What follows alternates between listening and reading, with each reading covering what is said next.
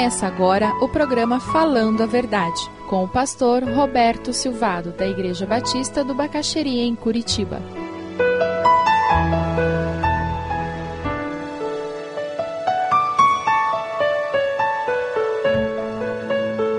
A esperança cristã é assim. Ela lida com as dúvidas, com as lutas, mas porque ela está baseada num Deus que é eterno, ela preenche o vazio do coração mesmo quando não temos todas as respostas. E como temos perguntas, não é verdade? Eu li uma historinha uma vez de um cristão no primeiro século. E esse cristão no primeiro século estava enfrentando uma situação terrível. Naquele período de perseguição, momento em que muitos estavam sendo mortos, ele foi levado para um julgamento. E quando chega naquele julgamento, ele é desafiado a negar a sua fé para ser solto. E ele disse: Eu não posso fazer isso. Eu não posso negar a Cristo. Eu tenho que ser fiel a Deus porque Ele é fiel a mim. Jamais o negarei. E conta aquela história que o juiz que o estava julgando disse: Você pensa mesmo? Você acha mesmo? Respondeu: Eu não penso, não, senhor. Eu tenho certeza. Eu não penso, não, senhor. Eu tenho certeza. Ter uma fé cristã bíblica é ter certeza de que Deus é fiel, independente das circunstâncias que nos cerquem. É esse o tipo de fé que você tem? É esse o tipo de confiança que você tem? Ou você ainda está vivendo com uma fé supersticiosa que precisa que tudo dê certo? Aí eu vou à igreja. Se está tudo funcionando bem, aí eu confio em Deus. Mas qualquer coisinha que acontece, que não acontece do jeito que eu queria, eu começo a dizer: será que Deus existe? Será que Deus me ama mesmo? Ora, se quando as coisas adversas surgissem diante de nós, isso fosse uma mensagem de que Deus não existe, todos nós seríamos ateus praticantes. Mas o Espírito de Deus nos mostra claramente que, mesmo no meio da provação, Deus continua sendo Deus porque nele não existe nenhuma mudança. Versículo 3 ele nos fala sobre como nós podemos experimentar essa realidade de Deus em nossa vida de uma forma profunda. Pela fé entendemos que o universo foi formado pela palavra de Deus, de modo que aquilo que se vê não foi feito do que é visível. Pela fé entendemos. A fé bíblica não nega a razão, já falamos sobre isso hoje cedo. Pelo contrário, quando você crê como a Bíblia nos ensina, você não tem medo de fazer perguntas, porque Deus não tem medo das suas perguntas. Ele sabe a resposta de todas, até daquelas que você não sabe fazer. Porque Ele é Deus. Nós é que às vezes temos medo de perguntar, porque temos medo da resposta. A fé bíblica, ela valoriza o entendimento.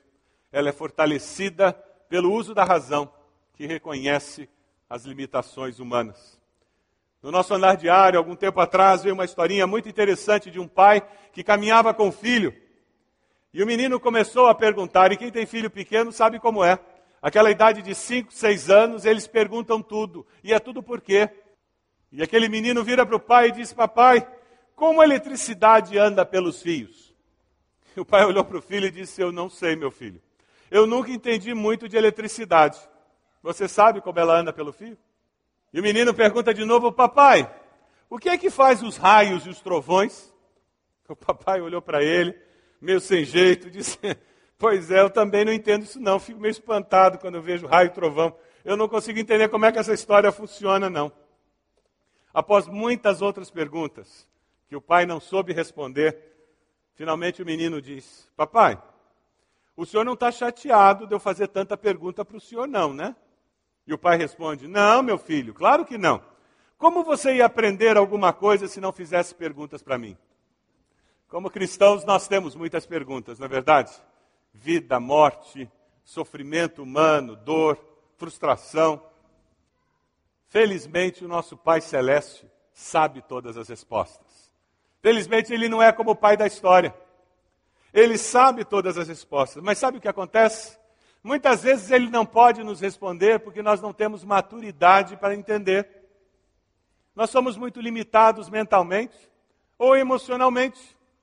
Uma criança de seis anos vai entender aquela história de elétron, de, de lado positivo e negativo, um atrai o outro e faz a eletricidade correr pelo fio? Agora que você põe a tomada na parede e fica feliz quando o ventilador funciona, fica, não fica? E na vida é assim, muitas vezes as perguntas que estamos fazendo para Deus, Ele não nos responde porque nós não temos maturidade emocional para ter a resposta. Ou quem sabe a nossa capacidade intelectual é tão limitada que nós não conseguimos juntar todas aquelas informações e fazer sentido.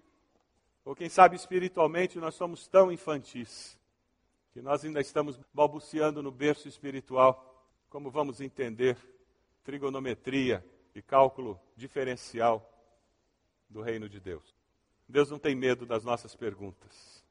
Pela fé nós entendemos e conforme você cresce na fé, conforme você gasta tempo com a palavra, conforme você se envolve servindo a Deus, sabe o que acontece? Você vai começando a entender as suas perguntas e entender muitas respostas. Porque com o amadurecimento cristão, a nossa fé cresce e pela fé nós entendemos. Versículo 3 continua falando que o universo, pela fé, foi formado pela palavra de Deus. O macrocosmos e o microcosmos foram feitos por Deus. E o interessante é que as leis que regem os dois são as mesmas. O que faz os planetas girarem fazem as micropartículas girarem ao redor do núcleo. É interessante porque Deus criou todas as coisas de forma perfeita. Quando os homens descobrem um novo planeta, uma nova galáxia, eles se alegram porque descobriram algo novo e Deus olha para eles e diz: Eu já sabia, foi o que fiz. E tem ainda umas que vocês não descobriram, mas continua trabalhando. Quem sabe um dia uma sonda vai além de Marte. E daí vocês vão conseguir ver um pouco mais do universo que eu fiz. Somos criaturas de Deus, criados à imagem e semelhança de Deus. E recebemos de Deus um, um trabalho muito sério: sermos mordomos dessa terra. Nós somos criados por Deus e recebemos dele a responsabilidade de conservar essa terra. É por isso que todo aquele que é discípulo de Jesus precisa ser alguém que se preocupa com a ecologia. Não precisa ser um ecochato, mas precisa se preocupar com a ecologia. E quando nós temos essa consciência de cuidar do planeta, nós vamos escovar os dentes fechando a torneira, para não desperdiçar água. E não é simplesmente para que a conta da água seja menor. É porque é boa mordomia da água que Deus nos deu. Você vai começar a pagar a luz na sua casa, não é simplesmente porque você quer baixar a conta da luz, mas é porque isso é importante na preservação do meio ambiente. E quanto menos luz nós gastarmos, melhor. Você vai se preocupar com ecologia, porque Deus criou a natureza e Deus colocou sobre a nossa responsabilidade, seus filhos, a garantia de que ela continuasse saudável. É por isso que você não deve cimentar todo o terreno da sua casa. Paulista que gosta de fazer isso. Depois reclama de alagamento. Você deve cimentar o mínimo possível. Sabe por quê? A terra precisa de área para absorver a chuva que cai. Depois dá trabalho, tem que cortar aquela grama. Mas vale a pena, porque você está zelando pelo planeta. Pela fé entendemos que Deus criou todas as coisas. E pela fé nós agimos com responsabilidade porque Deus nos deu esse compromisso. Veja o versículo 3. O texto continua de modo que aquilo que se vê não foi feito do que é visível. A criação surge do nada. Ela passa a existir. Se você gosta do Darwin e gosta da evolução, não tem problema. Vai até o Big Bang. Aí você vai ter que dizer para mim que foi Deus quem criou o Big Bang.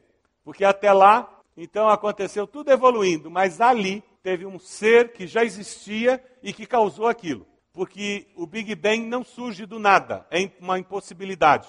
Quando eu converso com alguém que acredita na evolução, eu costumo caminhar na direção do Big Bang com a pessoa um pouco mais rápido para não gastar muito tempo. E quando ela chega e confirma que acredita, eu digo: Pois é, sabe a causa primeira do Big Bang?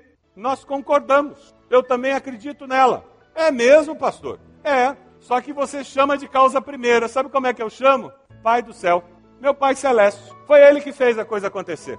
É interessante, porque tudo foi criado por Deus e funciona com perfeição. Os céus declaram a glória de Deus. É o que o salmista nos diz. Deus é glorificado na sua criação. Se você deseja adquirir a mensagem que acabou de ouvir, ligue para 41 33630327. Mencione o título ou o dia da mensagem e envie um e-mail para vida@ibb.org.br.